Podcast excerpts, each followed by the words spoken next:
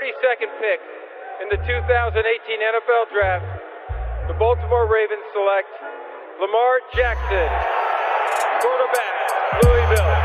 All right. Hey! Creativity. Number two, Derek Jeter. I love me some Steph Curry. Steph Curry is the greatest shooter in the history of basketball. Curry drive, scoop layup. Oh, beauty from Steph Curry. If I play basket, I could play with LeBron without a problem. And if they need help, I'll help them. Moore told us, and now we have an altercation. Alex Ovechkin pounding away on Andrei Svechnikov, who's down. That one right there made you the greatest player of all time.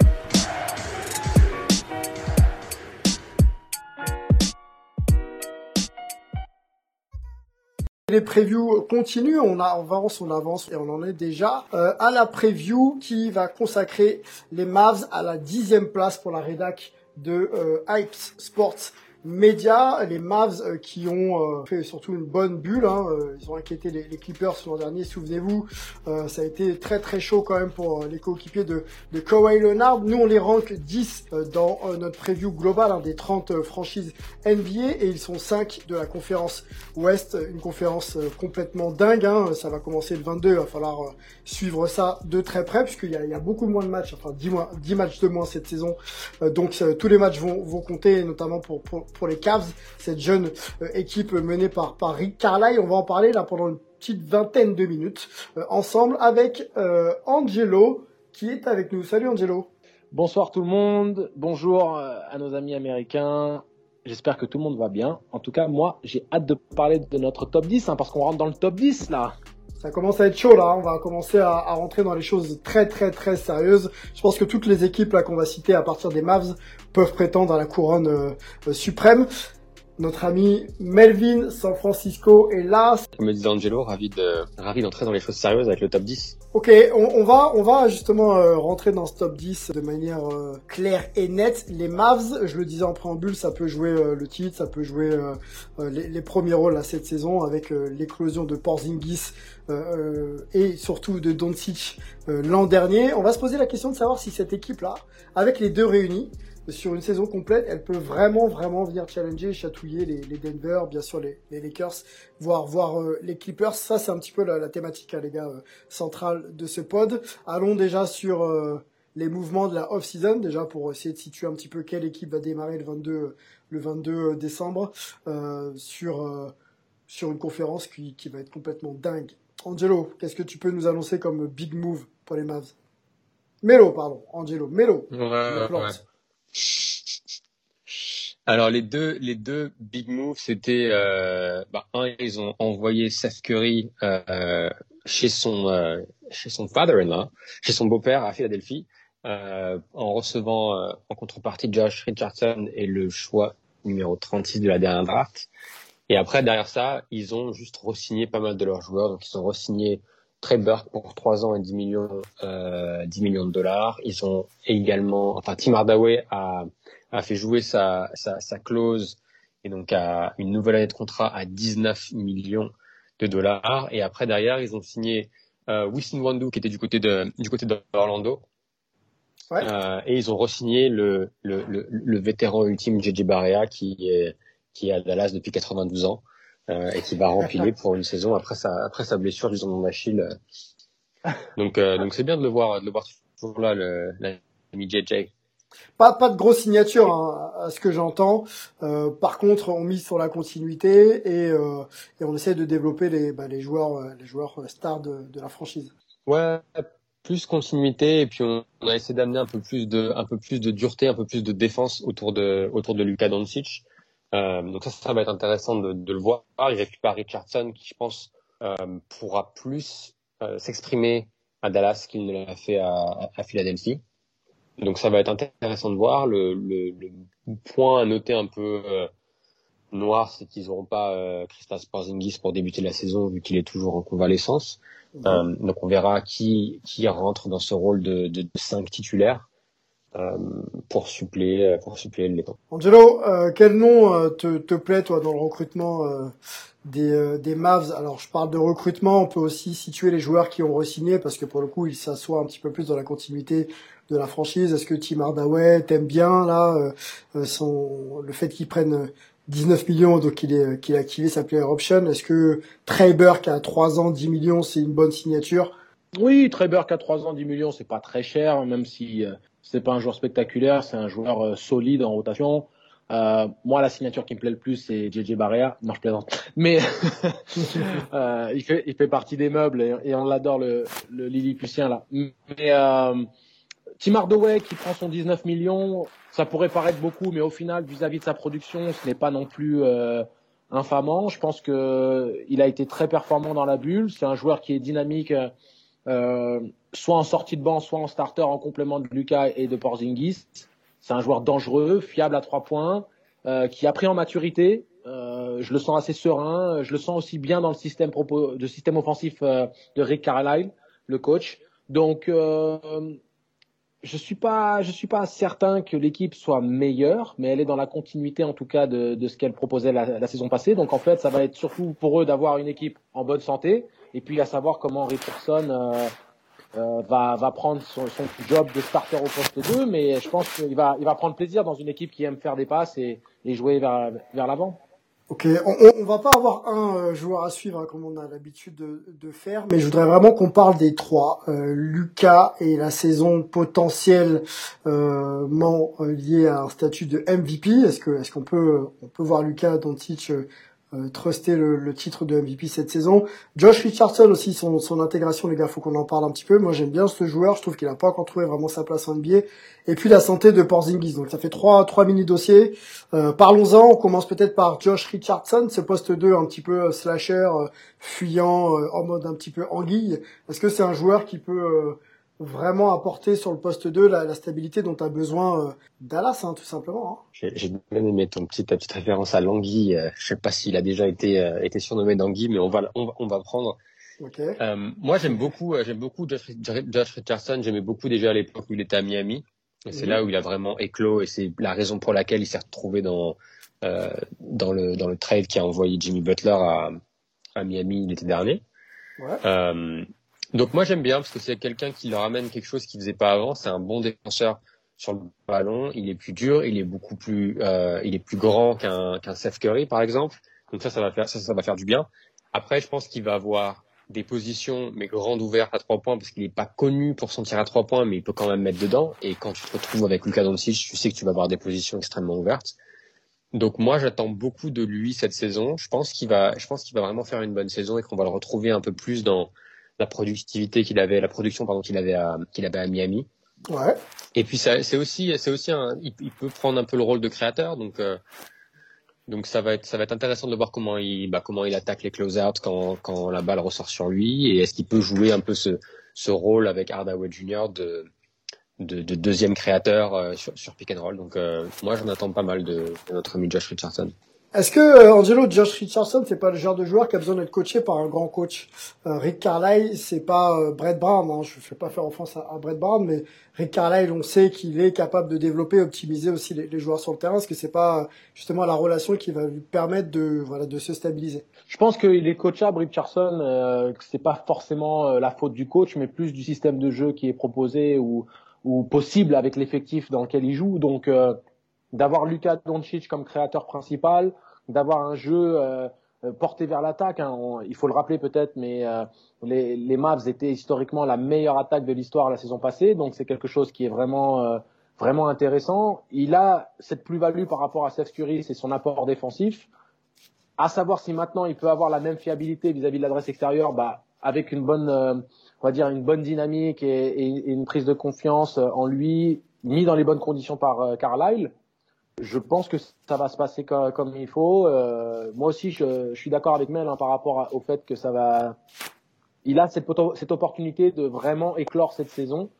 mais je suis pas certain que ce soit juste parce que c'est Rick Carlisle et qu'il faut un grand coach. Je pense que c'est un joueur qui peut s'exprimer très bien, peu importe le coach, tant que le système est adapté à. Est-ce qu'il a besoin de cadre? Je, je, reviens sur mon histoire de cadre où il y a des joueurs comme ça qui ont besoin, euh, euh, voilà, de savoir réellement euh, ce qu'on attend d'eux sur un terrain plutôt que les laisser un peu créer, faire les choses par eux-mêmes. Tu vois ce que je veux dire? Est-ce que c'est pas ça aussi euh Oui, mais mais ça c'est.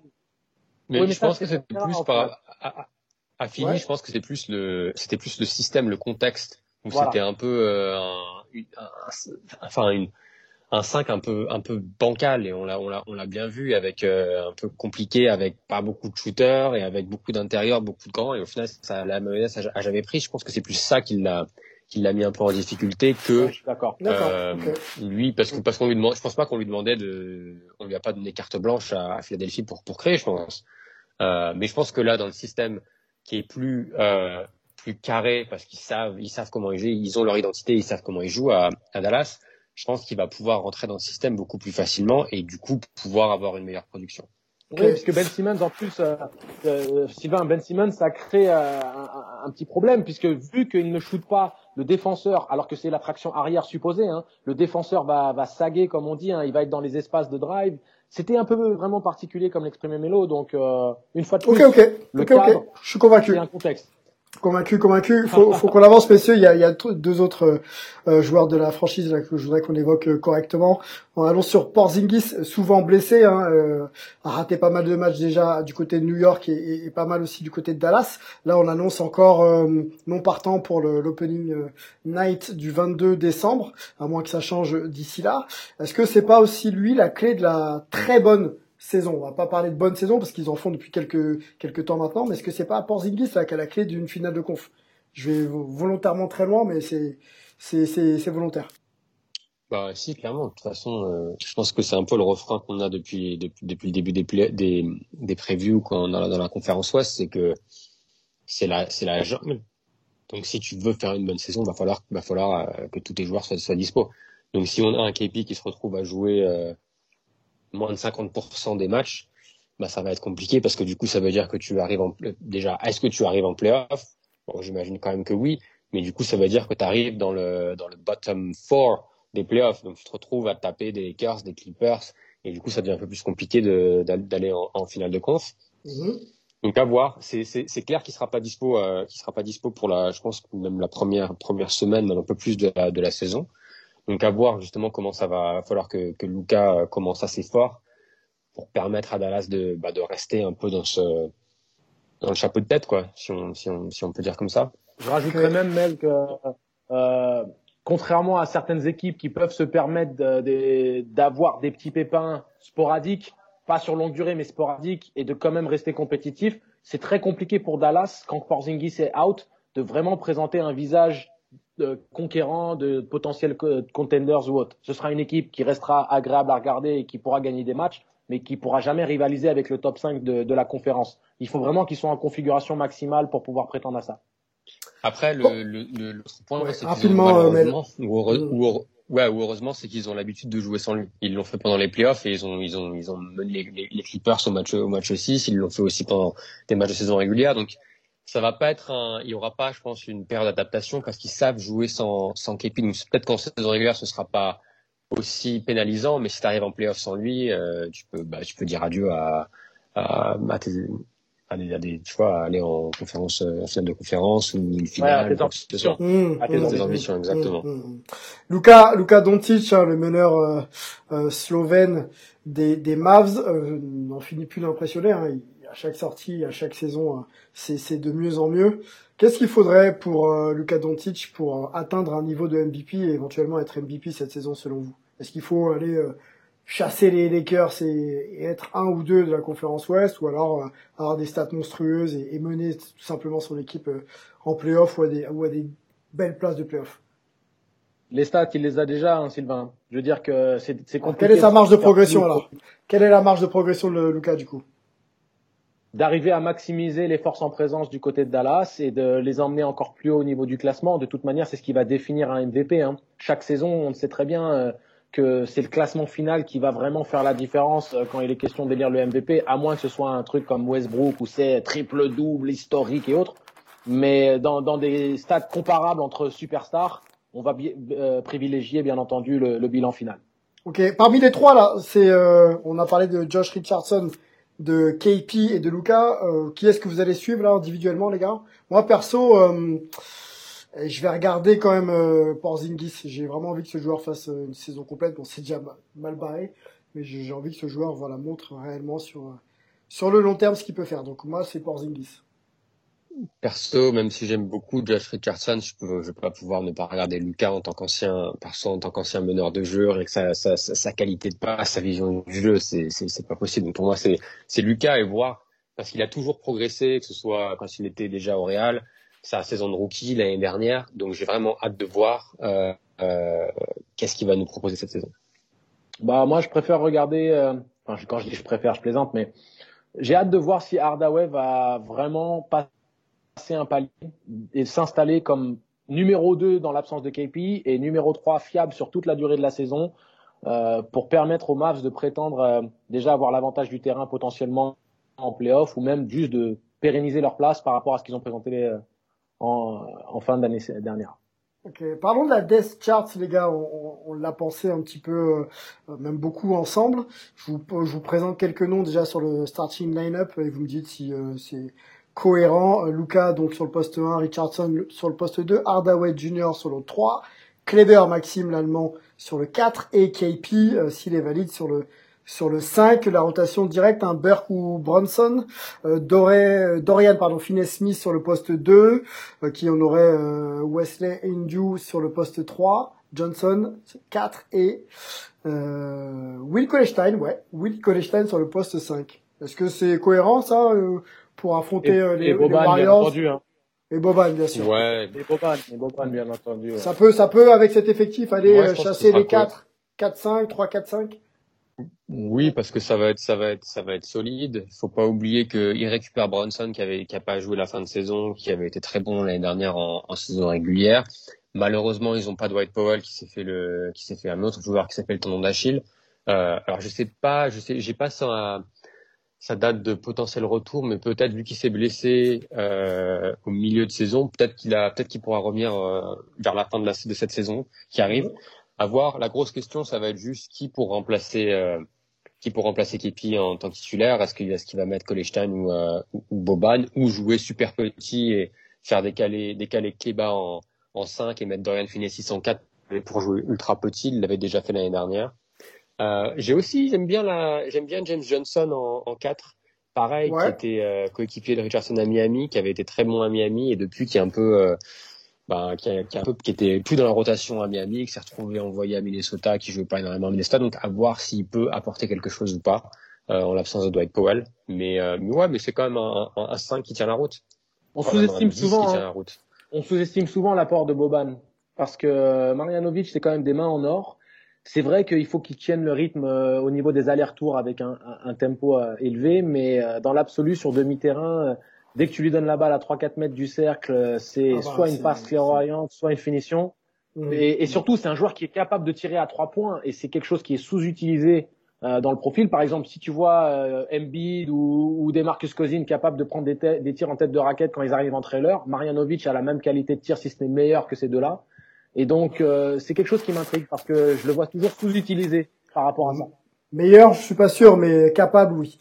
Les gars, euh, avançons. Hein, on passe du temps sur cette équipe des Mavs, mais elle est euh, très très intéressante et je la vois faire une, bonne saison. Nous, on la rank cinquième, euh, si mes calculs sont bons. Oui, c'est ça, cinquième euh, de la conférence Ouest. Après notre discussion, là, c'est conforme. On les voit un petit peu plus haut ou, ou c'est raisonnable de les penser cinquième. J'y vais, Mélo. C'est raisonnable. Ouais, ouais vas-y, vas-y. J'allais dire, j'allais dire, c'est raisonnable dans une configuration euh, solide, c'est-à-dire pas trop de blessures, pas de pépins, Porzingis qui fait la grande majorité des matchs. Oui, si Porzingis est absent, même s'ils sont capables de jouer, euh, la conférence Ouest c'est stacké de, de partout. tout le monde s'est renforcé. On a fait quelques previews d'équipes surprises comme les Pelicans, les Suns ou, les Blazers notamment. Mhm. Et donc euh, il faut pas s'endormir, faut vraiment être en bonne configuration parce qu'une blessure ou deux et les masses peuvent vite sombrer dans peut-être pas hors des playoffs, mais pas dans confortable en tout cas. Bon, bah on va observer les, les Mavs et, leur début de saison. Moi, je pense aussi que la dynamique du début de saison va quand même dicter un petit peu la suite pour eux, ils ont un génie hein, qui, qui lâche rien et qui, et qui fait des matchs extraordinaires à chaque fois, mais il va falloir que toute la franchise et toute, tous les joueurs soient impliqués, les, les, les Hardaway Junior, les KP, pour que ça puisse rêver de, voilà, de, de finale, finale de conf. Hein. Finale de conf, ce serait beau, hein, LeBron face à, face à Doncic en finale de conf, ce serait un truc assez incroyable. Voilà ce qu'on pouvait vous dire sur les Mavs. Donc on rappelle, un hein, ranké cinquième chez nous à Hype Sports Media et euh, dixième de des franchises NBA euh, qui euh, qui vont démarrer la saison donc le 22 décembre. Les gars, merci. on se retrouve très vite pour une prochaine preview. Ciao. Et merci à toi Sylvain, ce fut un très bon podcast. Je suis euh, j'ai hâte d'être à samedi et puis on en reparle bientôt pour pouvoir euh, un petit peu débriefer cette finale euh, également une fois qu'elle est terminée en espérant que les Sanders gagnent. merci à tous de nous avoir écoutés.